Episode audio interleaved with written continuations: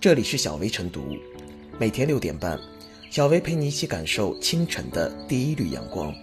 同步文字版，请关注微信公众号“洪荒之声”。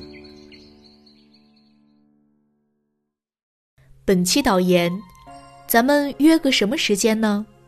疫情期间，原本只在特定场合下出现的预约，强势占领了大家生活的方方面面。买口罩要预约。下馆子要预约，理发要预约，扫墓要预约，连赏个樱花也要预约。不过你发现没？自从预约之后，景区不再人挤人，看病也不用等太久，生活也变得有了计划性。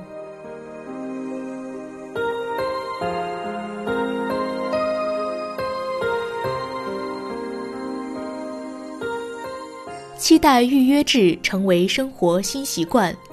当前，在疫情防控形势下，各行各业在复工复产过程中纷纷推出了预约制。从逛公园景点，到去图书馆借书看书，再到医院看病等等，莫不如此。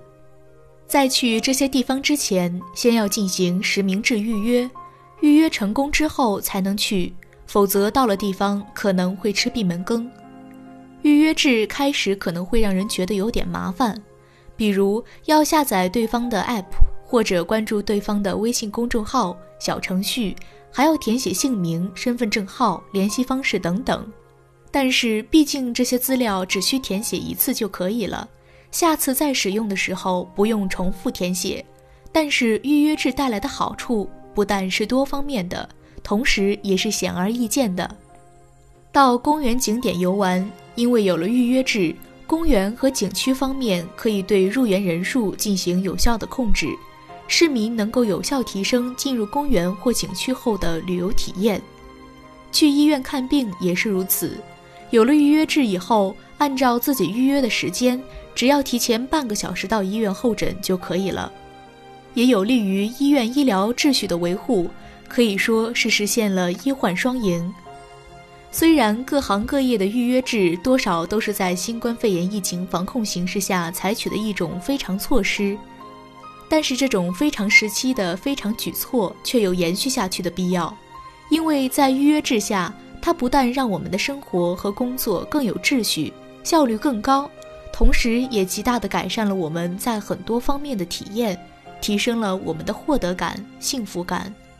要想在更多的领域更好地推行预约制，也不是一蹴而就的事情。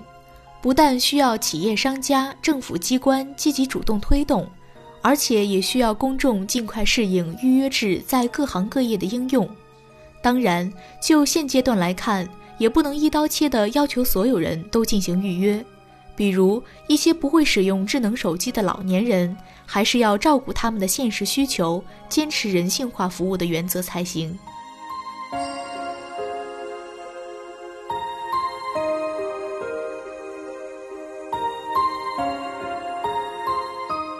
预约制能否从疫情倒逼走向常态化？在疫情发生之前，预约制还未成规模，而且许多人不太习惯使用。在疫情之下，则是被逼预约。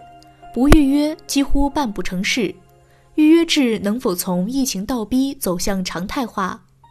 在抗击疫情中，预约制的优势很明显，就是减少扎堆，从而避免病毒感染。而从常规化管理效果来看，一方面有利于预约者，有的地方预约时能看到各个时段已经约了多少人，以此决定自己哪个时段去最合适，能够最大程度上减少时间浪费。另一方面，有利于管理者，预约是一种高效的运营模式。实施预约制，给精细化管理提供了大数据支持。因为抗疫的需要，预约制是被倒逼的。但在疫情结束之后，预约制还能不能成为一种生活方式？预约制虽然有着极旺的生命力，却需要推动。显然，疫情并不是最主要的动力。这首先需要制度的推动。近日，江苏省政府办公厅印发了关于促进文化和旅游消费若干措施，提出到二零二二年，全省高等级热门景区、热门文博场馆全面实行门票预约制度，其他行业管理层面均需要类似的制度，促使预约制成为一种常态化制度。其次，需要技术层面的推动。据了解，江苏将大力发展智慧旅游，加强大数据、云计算、互联网等新技术在文化和旅游领域的应用。如果各行业都有强大的技术支持，推行预约制也就不存在技术障碍了。再次，预约制要多显示出便利性，让民众逐渐喜欢使用。当预约制渗透到老百姓生活的角角落落，随着时间的推移，也就会习惯了。当然，预约制还要考虑到一个群体，即老年人群，他们不太会网络操作。就需要提供多元化预约渠道，要保留电话、现场预约等预约方式，不使老年人感到被边缘化。